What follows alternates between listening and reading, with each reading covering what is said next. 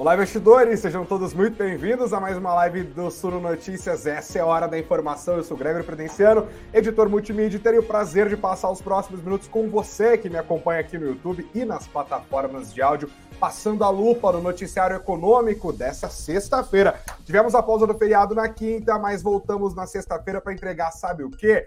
Um oficial bull market. Pois é, o Ibovespa avançou firme nessa sexta, avançou firme nessa semana, tá indo de vento em popa em junho e acabou entrando tecnicamente em terreno de bull market. Portanto, completamos a sétima semana seguida em que o índice principal da nossa bolsa acumulou alta. Será que a gente vai chegar na oitava semana? Vamos aqui revisar o que está acontecendo em termos macroeconômicos que está impulsionando a bolsa brasileira. Vamos destacar os setores mais beneficiados e também levantar as perguntas que precisam ser feitas para a gente entender se esse movimento deve ou não continuar. Além disso, tem os destaques do mundo corporativo. A gente vai olhar hoje para a Sabesp e para a Copel. Copel chegando mais perto da privatização, hein? Muita gente de olho nessas ações. Os papéis da Petrobras hoje, então, subiram com tudo, quase 5% de alta, ajudaram bem o Ibovespa, que hoje, excepcionalmente, não foi ajudado pelas ações da Vale. Lá para o meio do pregão, a galera aproveitou para dar uma realizada. A gente vai conferir também quais são as instituições financeiras que já confirmaram que vão participar do Desenrola, o programa do governo para renegociar dívidas de pessoas de baixa renda. Além disso, a gente fala também sobre o Fix e uma pinceladinha sobre o dólar, que hoje fechou abaixo dos R$ 4,90, também na mínima do ano. Vamos continuar, gente? Vamos lá. Não se esqueça de sentar o dedo no like, de compartilhar esse conteúdo, de se inscrever no nosso canal, de seguir o Suno Notícias na plataforma de áudio da sua preferência e, óbvio, de deixar os comentários, porque eu quero saber da galera que está aqui ao vivaz comigo em que lugar do mundo vocês estão, você está nos acompanhando neste exato momento aqui, nesse pleno feriadão. Que venha o final de semana, que venha muita informação e que venha nossa vinheta, o tempo do like. Vamos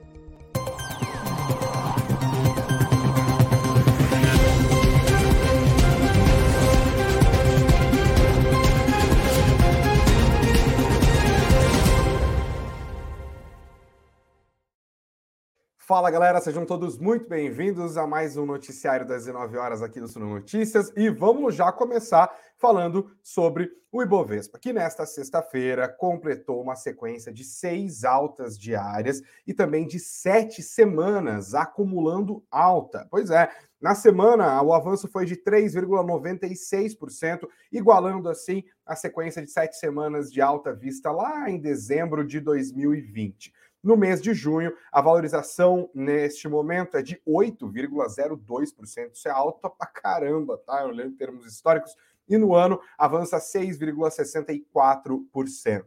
O mercado continua apostando em redução breve da Selic. Se você for no nosso site, inclusive, acessa ali suno.com.br barra notícias, suno.com.br barra notícias. Tem, por exemplo, uma matéria sobre o relatório divulgado hoje pelo Goldman Sachs, apostando que a Selic vai começar a descer no mês de agosto. A gente está no momento em que os agentes econômicos estão de fato encaminhando as suas expectativas para o começo desse processo de afrouxamento monetário no mês de agosto. Lembrando que agora, no mês de junho, a gente tem reunião do Copom, mas está pouca gente apostando que esse ciclo de corte vai ser iniciado é, agora, porque seria uma, um cavalo de pau na comunicação do Banco Central em relação aos documentos divulgados nos últimos tempos. Além disso, também há expectativa, e aí eu estou falando dos agentes em termos internacionais, de que nos Estados Unidos a alta dos juros vai parar na próxima reunião deles, que também vai ser daqui a algumas semanas. Então, essa expectativa de acomodação da trajetória de alta dos juros dos Estados Unidos e de início de suavização dos juros aqui no Brasil está fazendo com que os preços dos ativos de renda variável estejam passando por forte correção. E olha, a renda fixa também pode passar por correção nesse processo. A gente tem acompanhado a curva de juros, eu tenho falado bastante sobre ela aqui nas nossas lives e continuo insistindo para que você acompanhe a curva de juros, porque a curva de juros é a maneira mais acertada de saber como que o mercado está esperando a Selic no futuro breve, num futuro de médio prazo e num futuro de longo prazo. E essa curva de juros também acaba sendo incorporada aos balanços, às valuations das empresas, acaba entrando nas expectativas de longo prazo dos agentes econômicos e afeta aqui agora os movimentos de compra e venda desses papéis. Não é à toa que justamente os papéis que mais apanharam durante o processo de elevação dos juros aqui no Brasil, a saber, varejo, empresas de tecnologia, construção civil, estão agora justamente sendo os que mais estão subindo. E olha, small caps, principalmente, que são empresas que precisam de capital intensivo, sofrem no contexto de juros muito altos, e agora com a expectativa de juros descendo já a partir do mês de agosto, os papéis desse, dessas empresas, desses ativos, acabam recuperando boa parte da atratividade. Além disso, nós temos também um olhar mais carinhoso, por assim dizer, dos investidores de fora para os ativos aqui do Brasil. A, do, do, aos olhos dos estrangeiros, a nossa bolsa está bastante descontada. As nossas empresas pagam dividendos bastante robustos, inclusive quando a gente compara com os patamares de dividendos de outros países. Isso acaba trazendo um fluxo de investimentos para cá, de galera que está entrando na renda variável, mas também na renda fixa, tá? Porque o diferencial de juros em relação aos Estados Unidos ainda é bastante confortável. Então, gringaiada vem para cá, é doleta entrando no nosso mercado, é dólar no momento em excesso, entre aspas, é no momento em que a demanda não está tão alta assim. A gente também tem um fluxo de dólar entrando, porque a nossa balança comercial está super positiva. Se você se lembra da divulgação do PIB da semana passada, você deve se lembrar que quem puxou essa alta de 1,9% do PIB do primeiro trimestre de 2023 foi basicamente o setor agropecuário. E a agropecuária está exportando como poucas vezes, ou talvez como nunca. Isso acaba trazendo uma balança comercial bastante positiva, é mais dólar no nosso mercado, isso faz com que a cotação da moeda americana vá caindo. E quando a gente considera ainda que a aposta geral do mercado é que o Federal Reserve vai parar de subir juros, ou seja,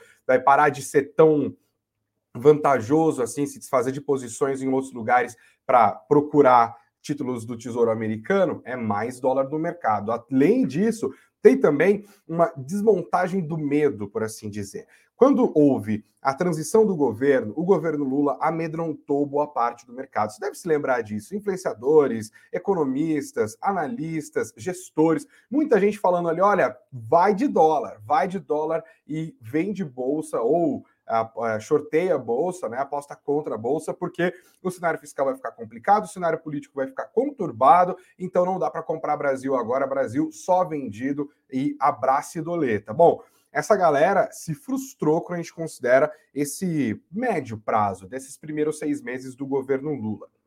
E aqui vale uma explicação. Muita gente fica muito apaixonada com essa história de política. Ah, mas pode se atribuir ao governo, não pode se atribuir ao governo. Olha, boa parte das bagunças econômicas e que, de, que vem das confusões políticas devem ser atribuídas ao governo. É muito comum, por exemplo, num dia de conflito institucional, do presidente falando bobagem, afetando a imagem do, do país no exterior, que o dólar, por exemplo, se valorize. É, mas também o governo tem uma parte de culpa boa nesse processo, que é o arcabouço fiscal, que acabou controlando as expectativas dos agentes econômicos em relação ao possível desarranjo fiscal brasileiro que já estava sendo embutido nos preços desde a eleição do ano passado, desde quando soube de fato que Lula se tornaria presidente da República, substituiria Jair Bolsonaro derrotado para a sua tentativa de segundo turno. O que a gente vê agora é também uma desmontagem de posições defensivas. Vários dos agentes que com medo das, da possível postura intervencionista do governo, saíram correndo em, em direção ao dólar, agora estão sendo convencidos de que o cenário prospectivo deve ser um pouco melhor. A desmontagem dessas posições de dólar significa venda da moeda americana, isso também empurra o dólar para baixo. Não é à toa que nessa sexta-feira o dólar acabou caindo mais 0,97% e atingiu o menor fechamento desde 7 de junho de 2022. No fechamento dessa semana, R$ 4,87. Eu te dou uma doleta, você me devolve 4,8763. Na semana, a moeda americana acumulou queda de 1,54% e no mês de junho já está tombando quase 4%, 3,88%.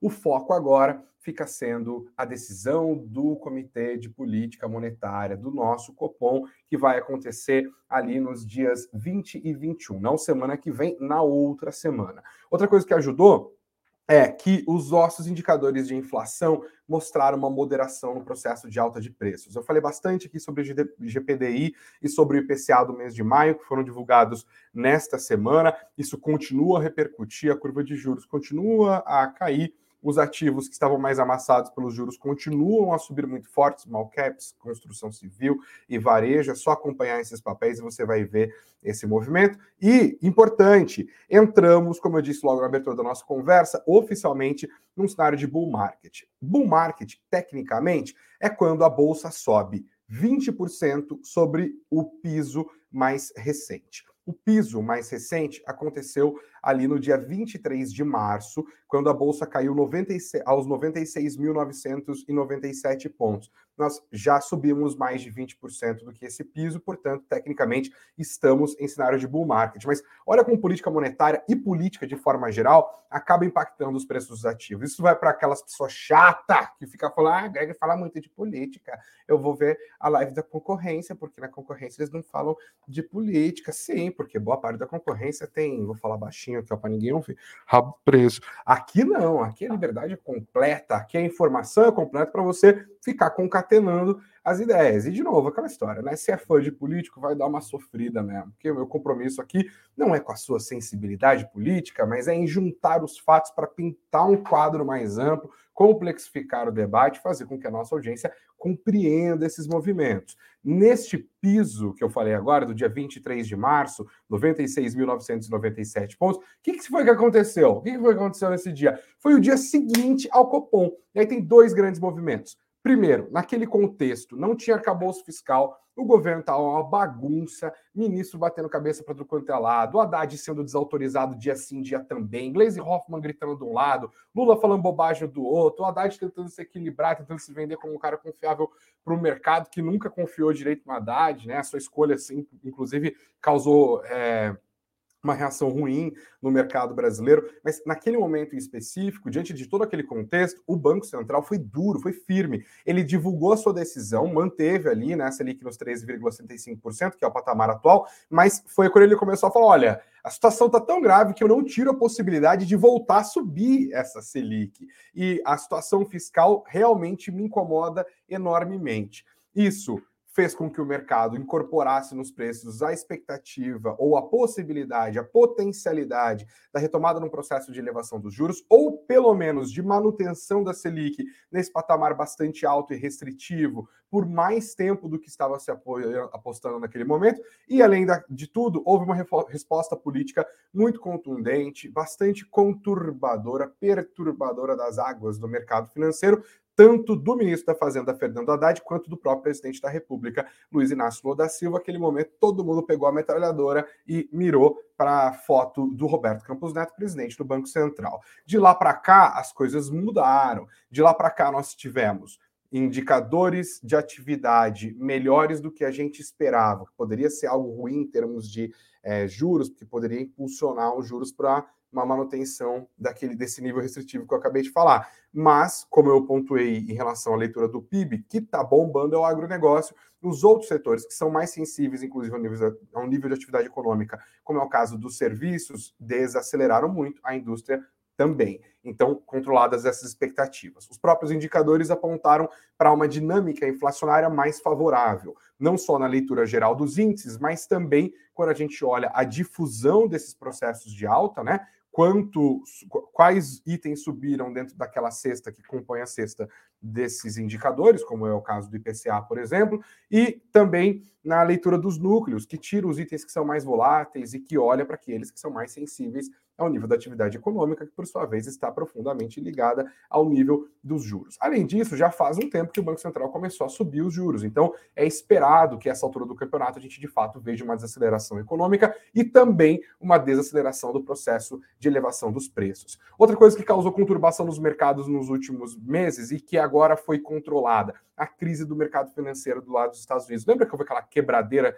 de vários bancos regionais, que houve intervenção de outros bancos, houve intervenção do Federal Reserve, houve uma confluência de acordos com o Tesouro Americano? Pois é, a percepção agora é assentou esse assunto, não tem risco para o mercado bancário dos Estados Unidos. E também os últimos indicadores que foram divulgados de atividade econômica também começaram a apontar para uma acomodação da atividade econômica dos Estados Unidos, lembrando que o Federal Reserve também está subindo os juros. Nessa sexta-feira, esse argumento acabou até reforçado, porque houve a divulgação de um novo indicador macroeconômico que apontou para a desaceleração do mercado de trabalho dos Estados Unidos. E um outro ponto que também ajuda a melhorar a nossa bolsa, e esse é mais recente ainda das duas últimas semanas, é indicadores macroeconômicos chineses também apontam para uma desaceleração. Nesse problema, nesse caso, é um problema para o nosso índice, porque empresas muito ligadas a commodities, que tem tudo a ver com a avidez, a fome da China por essas commodities tendem a sofrer no momento de desaceleração da segunda economia do planeta. Mas ao longo das duas últimas semanas, o governo chinês foi dando mostras de que está preocupado com a atividade econômica e que vai estimular o setor imobiliário e a economia chinesa de maneira geral. Isso acaba fazendo com que os preços das commodities subam e isso vai sendo incorporado também nos preços das empresas. E aos olhos dos investidores, especialmente dos investidores estrangeiros, alguns desses papéis mais ligados a commodities estão profundamente descontados talvez seja o caso da Petrobras, que é uma das empresas aqui que mais causa no nosso mercado, né? Porque tem sempre aquela história de que empresa estatal tem desconto porque é mais arriscado ter o governo como sócio, mas a questão é, a Petrobras também constituiu ao longo desses últimos meses uma boa notícia. Houve a mudança na política de preços? Houve. O mercado temia essa mudança? Temia. Já tinha incorporado isso nos preços das ações. Mas quando de fato houve a divulgação de como vai funcionar, embora não tenha havido um detalhamento, essa nova política de preço, o mercado olhou e falou: cara, não vai ser tão diferente assim da PPI, da política de paridade internacional.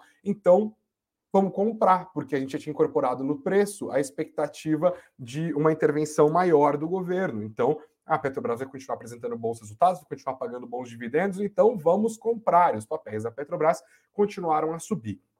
A confluência de todos esses fatores nos traz nesta sexta-feira ao índice entrando oficialmente em bull market. Mas de novo, assim como eu fiz na quarta-feira, eu retomo algumas perguntas, tá? De fato, o Banco Central americano vai estacionar o processo de elevação de juros, vai parar de subir juros? Aqui no Brasil, qual vai ser a sinalização dada pelo Copom na próxima reunião do mês de junho? Mesmo que o mercado não esteja apostando que ele vai descer os juros, qual que vai ser a comunicação deles para reunião seguinte do mês é, de, de agosto. A gente também tem que acompanhar a situação econômica na Europa, o desenrolar da guerra lá da Ucrânia. A gente tem que acompanhar o desenvolvimento da demanda internacional por petróleo, no momento em que os países exportadores, tanto por meio do OPEP quanto por decisões unilaterais, como a que a Arábia Saudita divulgou no domingo passado, estão tentando reduzir a oferta para manter os preços mais altos. Isso tem um impacto importante sobre a inflação global, tá?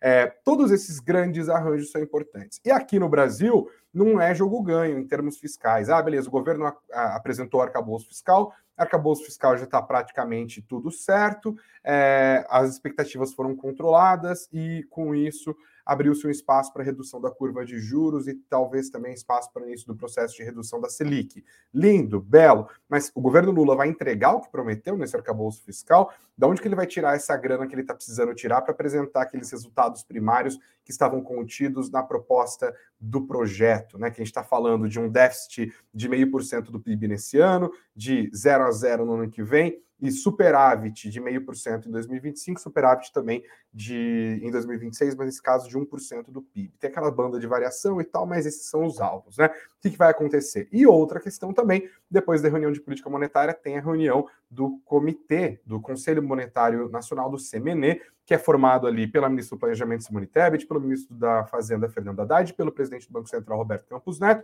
Eles vão definir as metas de inflação da economia brasileira para os anos subsequentes. Será que o governo vai aproveitar essa situação para jogar para cima essa meta e acabar fazendo pressão política para que o Banco Central seja mais leniente com a inflação, isto é, desça a Selic para estimular a economia e o governo consiga apresentar resultados às vésperas já da próxima eleição, porque não se engane, político está pensando nisso. A gente está aqui vivendo o primeiro ano do governo Lula, eles estão calculando o último ano, com certeza, tá? Tudo isso entra nas avaliações. As próximas duas, três semanas serão extremamente relevantes. E com isso, eu pergunto, mas com prazo um pouquinho menor, no fim da semana que vem, você acha que o Ibovespa vai engatar a oitava semana consecutiva de alta na próxima sexta-feira? Nas nossas últimas lives, é, e a galera que tem apostado que sim, ah, vai ter mais uma semana de alta, vai ter mais uma semana de alta, está ganhando as apostas aqui. Neste momento, a maior parte da nossa audiência está acreditando que sim, vai completar oito semanas seguidas de alta na próxima sexta-feira. Se eu quiser, estarei aqui na sexta-feira para dar esse resultado, mas eu acho que tenho mais certeza que estarei aqui ao final dessa live para dar o resultado dessa enquete. Vou voltando e deixando os comentários aqui. A gente segue, já vou falar um pouco mais sobre FIX também e sobre os destaques do mundo corporativo dessa sexta-feira. Mas antes de dar uma olhada nos comentários, eu queria colocar aqui na tela a Petrobras, que foi um dos destaques do dia, gente, impressionante, tá? Aqui, papéis preferenciais da companhia, 4,88%, R$ 30,28. Não tem nenhum grande fator que tenha impulsionado os papéis da empresa dessa maneira nessa sexta-feira, a não ser o fato de que, a partir de terça-feira, as ações da Petrobras já vão ser vendidas sem direito aos dividendos que foram anunciados anteriormente.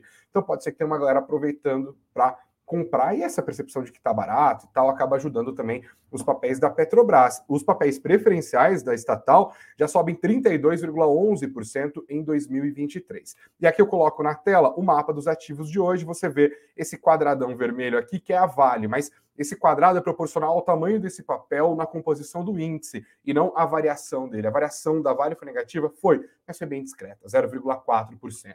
No setor que mais pesa, que são os bancos variação negativa discreta das unidades do BTG Pactual, mas os papéis mais pesados, que são as preferenciais de Itaú e de Bradesco, alta de mais de 1%. Os papéis do Banco do Brasil dispararam hoje também, 5% de alta, um negócio impressionante. Os papéis da Petrobras eu já falei, variação de mais de 4%, tanto para as ordinárias quanto para as preferenciais. No setor de energia elétrica, um dia daqueles, tudo azulzinho, gente. Eletrobras, Eneva, Semig, Copel, Engie, Taesa, Equatorial, Energias do Brasil, todo mundo subindo, alguns subindo firmemente, como é o caso da Copel.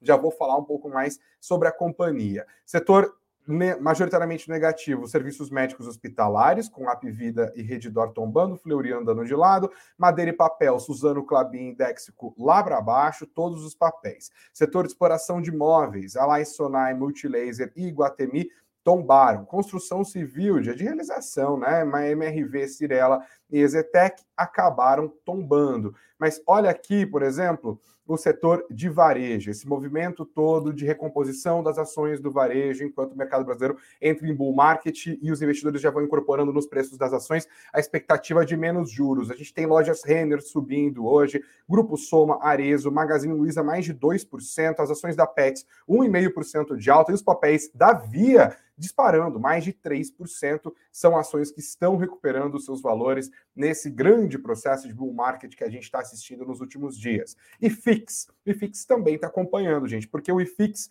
no geral, para os fundos imobiliários, é melhor um cenário de juros mais baixos, especialmente para aqueles fundos que são os fundos de tijolos, que têm ativos reais lá dentro, né? Tem lajes corporativas, tem galpões logísticos, shopping centers, condomínios e tal, porque esse cenário de juros mais baixos também acaba estimulando a atividade econômica desses setores e esses fundos que também estavam espremidos para o Selic mais alta acabam sendo beneficiados. Além disso, os fundos imobiliários andam muito colados com os movimentos de renda fixa. E conforme a renda fixa vai ganhando atratividade, os investidores é, acabam correndo mais para renda fixa, né? Você tem um rendimento é, médio relativamente alto ali no momento de Selic alta e com menos volatilidade, com menos risco, é menos arriscado emprestar para o governo do que investir num fundo. No momento em que a Selic vai caindo, a renda variável por meio dos fundos imobiliários, não esqueça disso, tem muita gente que acha que fundo imobiliário é renda fixa, renda variável, tá? Vai ganhando atratividade. Então,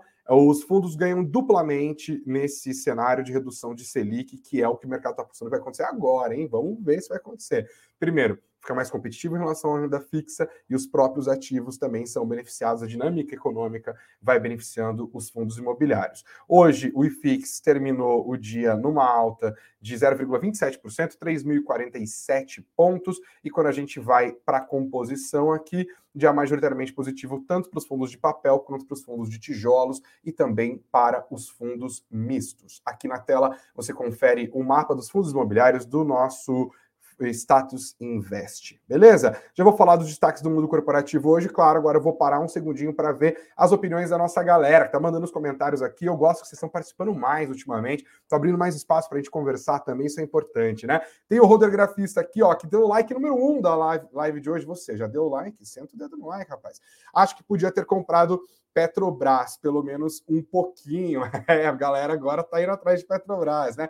O Mequias Fogas falando que o agronegócio impulsionou o PIB e o índice do Ibovespa. Pois é, indiretamente aconteceu mesmo, Mequias. Obrigado pelo seu comentário. O Charles está dizendo que dá até medo desse foguete do Ibovespa não ser o do Elon Musk. Não ser ou ser, porque o último foguete que ele lançou deu tudo errado, hein, Charles? Marcos, junto com a gente. Boa noite, Greg. Demais investidores, sextou com alegria e muita paz. Um abraço para você, Marcos, para lá de Aparanhos que já sentou o dedo no like, ela que nos acompanha do Rio de Janeiro. O Valdir Nunes diz: a volta da civilidade está fazendo bem ao Ibovespa. O Valdir Nunes, que é petista roxo, está aqui deixando o comentário dele, sempre tretando com os bolsonaristas da live. É assim que eu gosto. Venham para cá, vamos, vamos conversar, vamos discutir, inclusive, mas pode com respeito. Né? O Valdir sempre faz isso muito bem, inclusive. Muito obrigado, Valdir. É...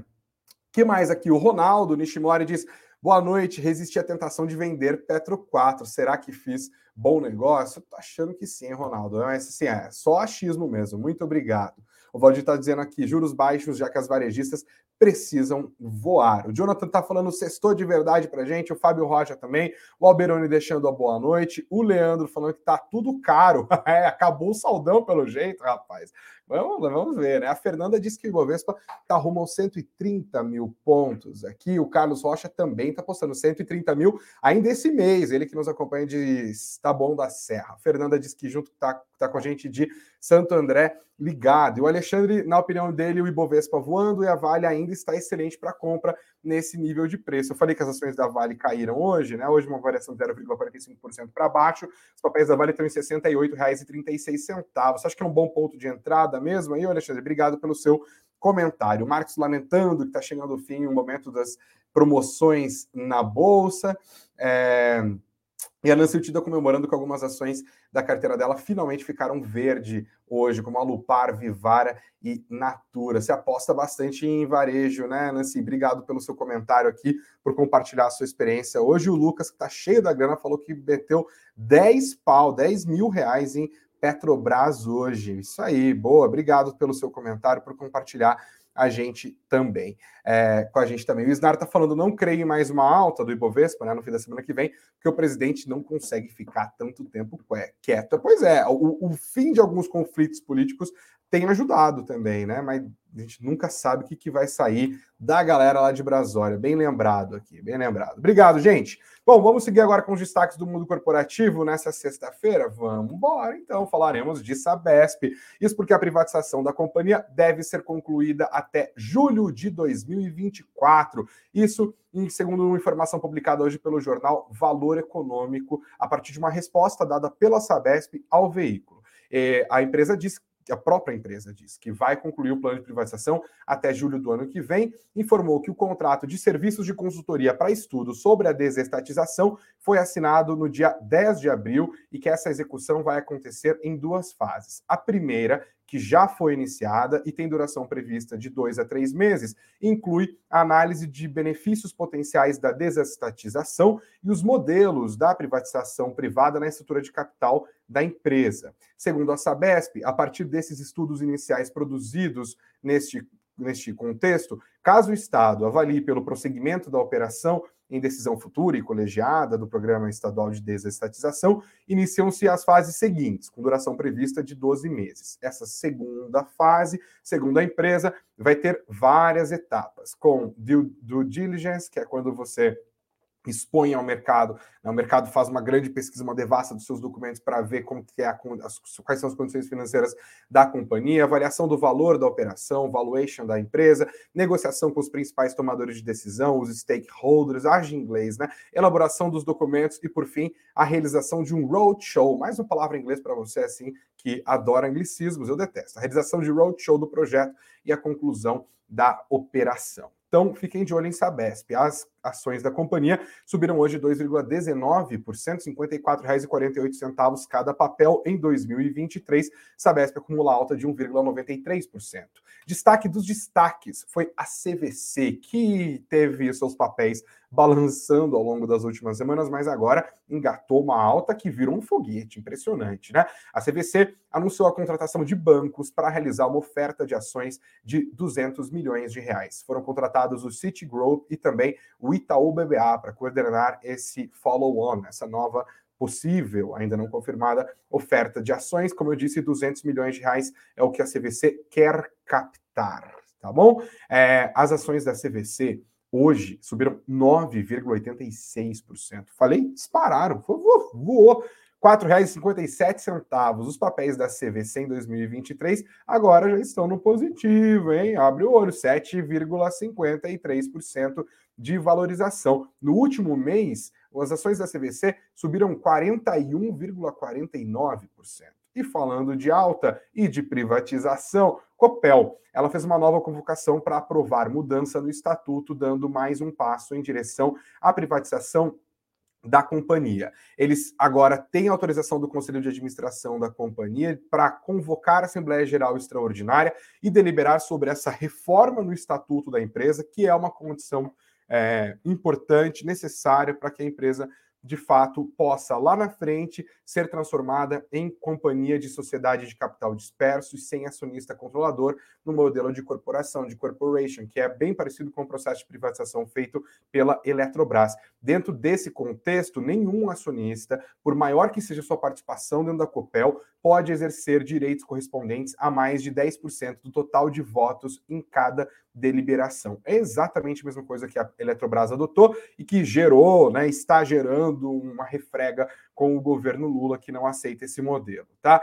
O governo do estado do Paraná, que a gente está falando da Copel aqui, deverá ter direito a uma ação classe especial Golden Share, condicionada à liquidação da potencial oferta de ações da companhia no operação no mercado de capitais. As ações da Copel avançaram hoje 3,64%, reagindo a esse noticiário, e em 2023 já acumulou 4,45% de alta. Está no positivo ali, R$ 7,98. E para terminar, o desenrola. O governo anunciou nessa semana, né, esse programa já assinou a medida provisória, inclusive, que é o Desenrola Brasil, um programa para tentar diminuir o nível de endividamento dos brasileiros, focado especialmente na classe D, bastante endividada é, do nosso país. E aqui, segundo o levantamento, o Bradesco, o Itaú e o Santander, os três maiores bancos privados do Brasil, já confirmaram que vão aderir ao desenrola. Claro, os bancos estatais, como o Banco do Brasil e a Caixa, embora não tenham ainda declarado adesão ao programa, claramente lá estarão, tá? Vamos ver se esse programa vai de fato funcionar. Ele é basicamente um leilão feito entre as instituições financeiras, é, que, cujos empréstimos serão garantidos pelo governo por meio de um fundo que já existe, de, tem, que tem cerca de 10 bilhões de reais para dívidas de até 5 mil reais de brasileiros que têm renda familiar per capita de até dois salários mínimos, ou brasileiros que já estão com cadastro no CAD único ali, que é aquele grande cadastro do governo dos beneficiários de programas de transferência de renda. Né? Vamos ver se o desenrola de fato vai ajudar a dar uma desenrolada na nossa economiazinha. Beleza? Ufa! Vamos agora caminhar para o nosso final de semana. Vamos abraçar a cervejinha, pelo amor de Deus. O final de semana promete, o meu promete. E vamos ver como eu chegarei aqui na segunda-feira. Vou falar mais meio de.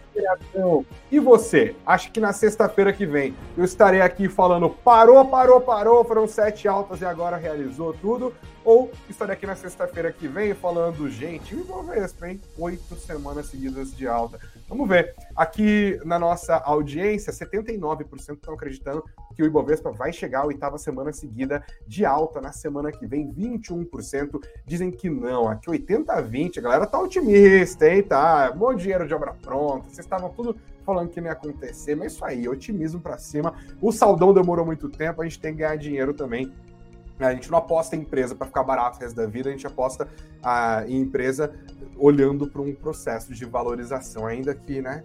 Vamos lá na. Mantenham suas teses, mantenham a cabeça no lugar, aproveitem o final de semana. Segunda que vem a gente está de volta aqui às 19 horas. Você acompanha o nosso site também para ter sempre novidades e estar bem informado. Acesse suno.com.br barra notícias, suno.com.br barra notícias. E você também tem mais conteúdo nas redes sociais do Suno Notícias, além do nosso canal no YouTube e das plataformas de áudio. Você confere mais informações no Instagram, no TikTok e no nosso Twitter. Acesse, procure por Suno Notícias nas plataformas de áudio. E nesse final de semana entram mais dois conteúdos especiais aqui para vocês. Um falando sobre esse cenário de bull market, o outro falando sobre nesse cenário de redução da Selic, o que, que a gente deve fazer com renda fixa. Se prepara aqui no nosso canal e também em todas as plataformas. Segunda-feira estaremos de volta. Beijos aos de beijos, abraços aos de abraço, muito dinheiro no bolso, que vem o final de semana. Hora daquilo ali, ó, ó, ó. Ah, que delícia. Começou o final de semana, gente. Beijão, até mais. Tchau.